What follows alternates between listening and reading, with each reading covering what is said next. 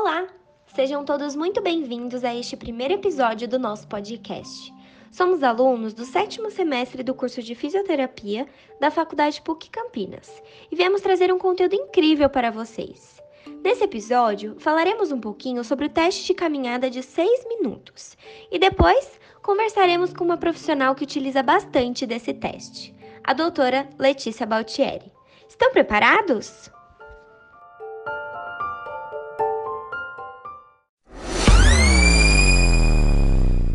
Teste de caminhada de 6 minutos é considerado um exame bastante simples, de fácil administração, baixo custo, é um teste submáximo, dinâmico e bem tolerado pela maioria dos pacientes, além de ser limitado por tempo, podendo ser realizado a qualquer hora do dia.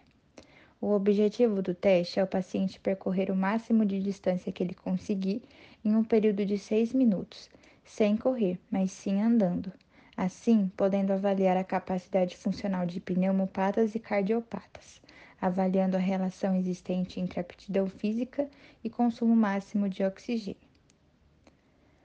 Para que esse teste seja realizado, nós profissionais que queremos acompanhar o paciente precisamos ficar atentos aos critérios de segurança que são importantíssimos. Um dos itens é que se tenha um acesso rápido a uma ambulância, que transporte o paciente para um serviço de saúde se necessário. Em caso de falta de ar ou parada cardiorrespiratória, o paciente precisará de suporte de oxigênio. É necessário também termos uma medicação de ação rápida e antihipertensiva, como é o caso da nitroglicerina. Caso o paciente descompense com relação à pressão, é possível abaixá-la de modo rápido. Os materiais necessários para a realização do teste é ter um cronômetro, dois cones, uma cadeira de rodas, uma prancheta, um cilindro de oxigênio, um sigmomanômetro, telefone e um desfibrilador no setor. Telefone este que é preciso para acionar o serviço de emergência caso haja necessidade, além de ser necessário um profissional treinado para o suporte básico de vida. O local para realizar esse tipo de teste existe um padrão, que é uma pista de 30 metros, sendo como alternativa pode ser utilizada uma pista de 20 metros ou uma pista de 50 metros é necessário sinalizar o início da pista e o final da pista com um cone. A marcação da metragem pode ser de até 3 em 3 metros, tendo início no 0, depois no 3, depois no 6, 9 e assim por diante. O local onde a prova é realizada deve ser fechado e, de preferência, deve ter um controle de temperatura. Agora, Dando continuidade, fiquem atentos à nossa entrevista com essa profissional maravilhosa que aceitou ser entrevistada para explicar e mostrar um pouco melhor sobre esse teste. Oi, Letícia. Eu sou o Gabriel Zucoloto, aluno do quarto ano de fisioterapia da PUC Campinas, e eu que vou conduzir essa entrevista com você em nome do nosso grupo então, antes de mais nada, eu gostaria de te agradecer por ter aceito o nosso convite, por ter tirado um tempo do seu dia para responder as nossas perguntas, dúvidas e curiosidades sobre o teste de caminhada de seis minutos. E para começarmos, eu queria que você se apresentasse, falasse qual o seu nome completo, sua idade, o local onde você se formou em qual ano foi isso e onde você está trabalhando no momento e em qual área. Oi, Gabriel. Primeiramente, obrigada pelo convite. Meu nome é Letícia Baltieri, sou fisioterapeuta formada há 11 anos, sou especialista em terapia intensiva, mestre e doutor em ciências e atualmente eu sou fisioterapeuta do SECOM da Unicamp, que é um órgão institucional direcionado à promoção e prevenção, assistência e reabilitação da saúde direcionadas à comunidade da Unicamp. É, também sou fisioterapeuta intensivista na linha de frente do Covid, no Hospital Municipal de Paulínia, e atuo como docente em cursos de pós-graduação em fisioterapia hospitalar. Ah, perfeito, Letícia. Então, dando sequência, eu gostaria de saber o porquê o teste de caminhada ele é tão importante para avaliarmos os pacientes com problemas cardiovasculares e respiratórios. Além disso, eu gostaria de saber também se o teste de caminhada é o teste de esforço submáximo mais utilizado por você no seu dia a dia. O teste de caminhada dos seis minutos é uma excelente ferramenta para o fisioterapeuta avaliar a capacidade funcional do paciente. É, ele tem boa aplicabilidade clínica e segurança, já que trata-se de teste submáximo. É, para avaliação da capacidade funcional, é o teste que mais utilizo na prática clínica. Falando um pouco mais sobre os pacientes, eu gostaria de saber qual é o perfil dos pacientes que chega até você, quais são os problemas que esses pacientes apresentam e que você encaminha eles ou realiza o teste de caminhada e quais são os pacientes que chegam até você e que você não realiza o teste de caminhada e que você escolhe outras formas de avaliá-los. Os pacientes elegíveis é, ao teste de caminhada dos seis minutos, na minha prática clínica, são pacientes de reabilitação cardiopulmonar, sendo pós-operatório de cirurgia cardíaca, pós-infarto agudo do miocárdio, é, pós-angioplastia, pacientes com doenças pulmonar obstrutiva crônica, asmáticos e, atualmente, pós-Covid. Dentre esses pacientes, alguns não são elegíveis por contraindicações inerentes ao teste de caminhada, e a mais comum são alterações musculoesqueléticas que impeçam ou dificultem a caminhada. Aí, para isso, temos outras opções, como o teste de degrau. Outras contraindicações podem ser relativas à doença que impeçam qualquer exercício físico submáximo. Entendi. Agora, eu queria saber quais são os objetivos que você tem quando pede para que seus pacientes realizem o teste de caminhada e quais são as inscrições que você passa para que eles realizem o teste da forma correta. É, primeiramente, existe um preparo e um local específico para a realização do teste. O teste é realizado em corredor plano de 30 metros, com marcações no chão a cada metro. O paciente ele deve, tá, deve utilizar roupas confortáveis que não interfiram no teste. Ele também deve ser orientado a caminhar o mais rápido possível, sem correr, durante seis minutos, sendo permitida alteração de ritmo ou até mesmo que ele pare, porém o relógio não será pausado nesse momento ele é orientado também quanto ao objetivo final do teste, que é avaliar a distância percorrida nesses seis minutos e as variáveis é, e as variações dos sinais vitais. Interessante. Você falando agora sobre as instruções que você passa para os seus pacientes para que eles realizem o teste da forma correta, me surgiu uma dúvida.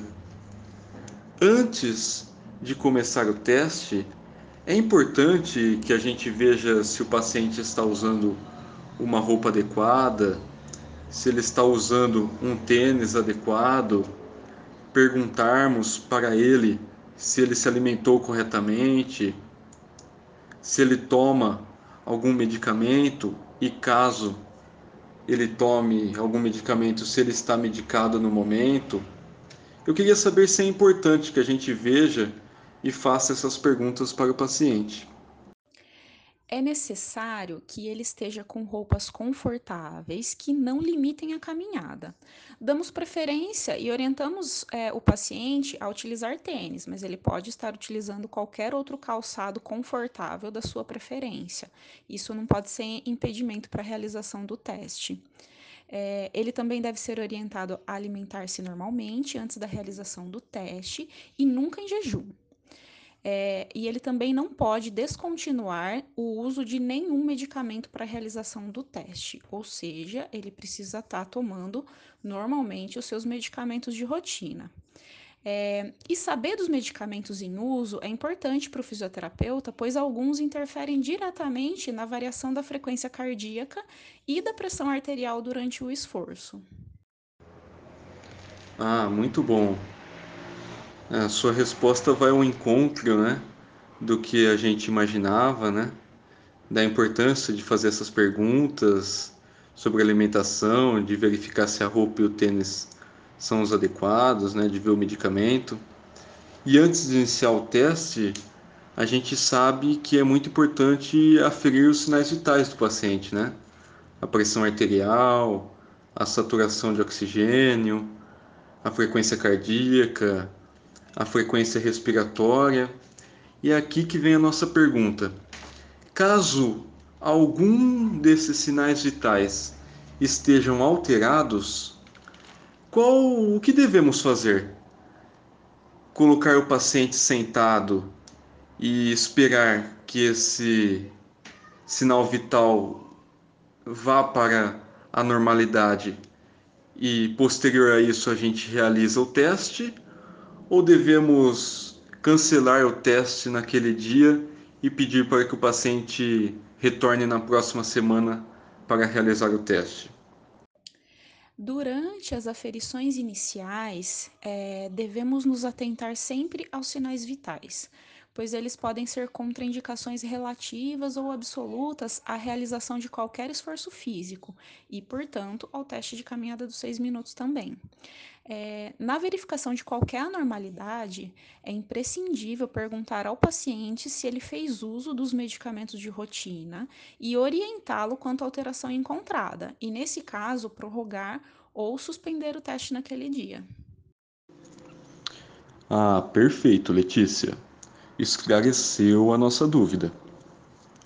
Agora, eu queria te perguntar sobre o tamanho das pistas para a realização dos testes de caminhada.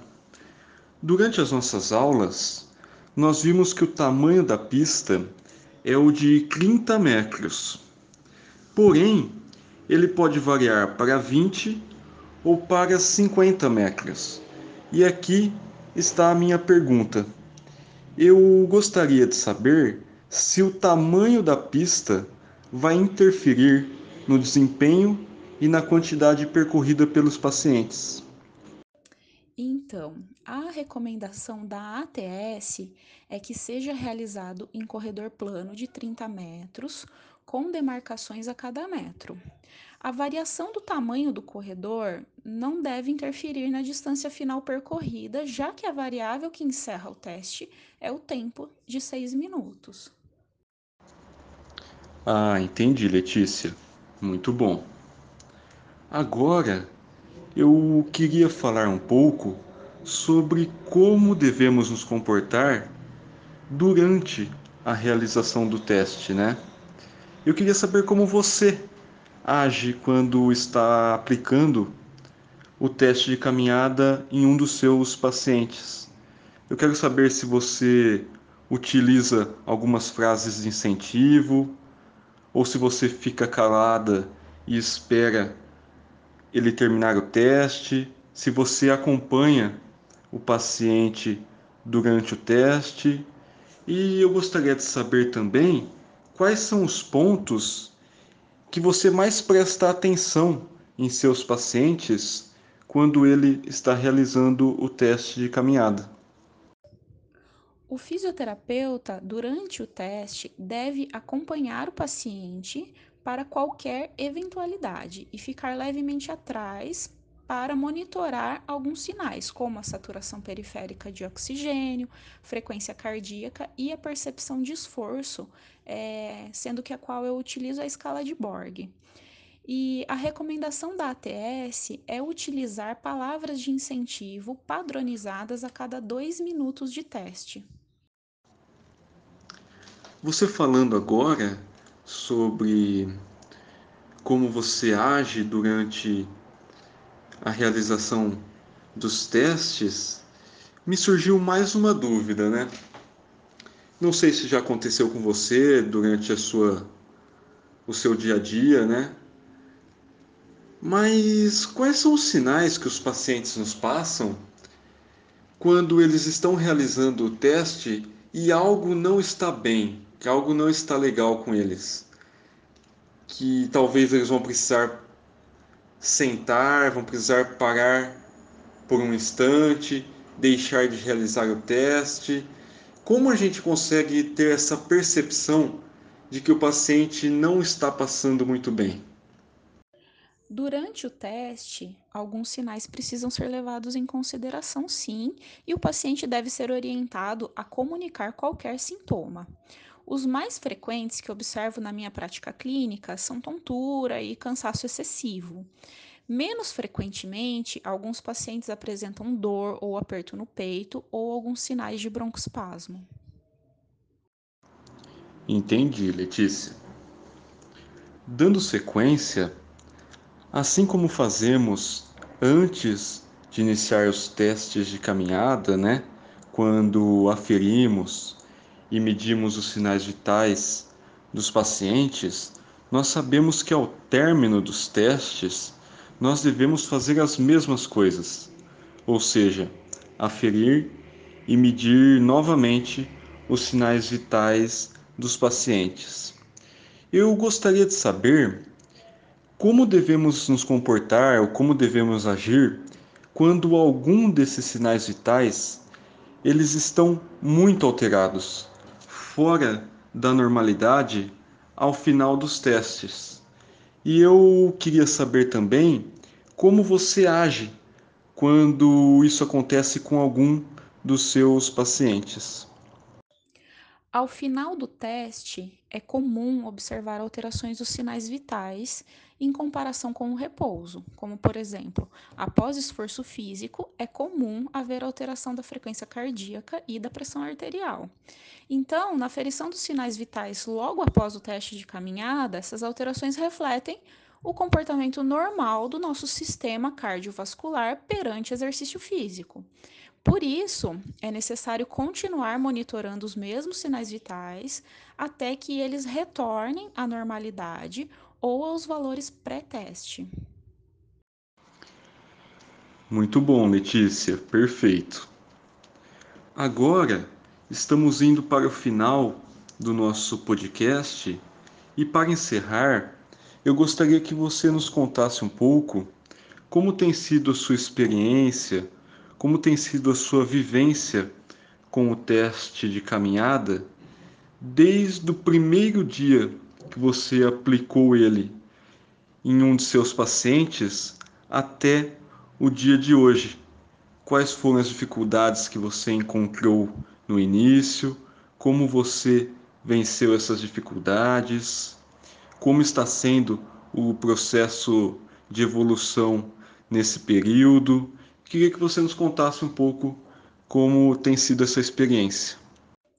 No início, a maior dificuldade foi em realizar o teste sozinha, é, pois eu não tinha habilidade em contar as voltas, monitorar os sinais, fornecer os incentivos ao paciente, observar o cronômetro e observar o meu paciente.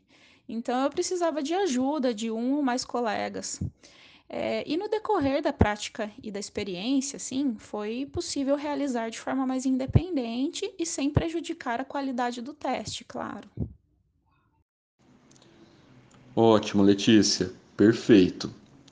Então, encerramos aqui o nosso podcast. Eu queria te agradecer mais uma vez por ter aceito o nosso convite, por ter respondido todas as nossas perguntas com propriedade. E tenho certeza que todos os nossos colegas e todas as pessoas que ouvirem esse podcast vão se beneficiar do seu conhecimento. Então, mais uma vez, eu queria te agradecer e muito obrigado pela disponibilidade. Eu que agradeço o convite a você, Gabriel, e aos alunos do quarto ano de fisioterapia da PUC. É, que esse bate-papo possa enriquecer ainda mais o aprendizado de todos.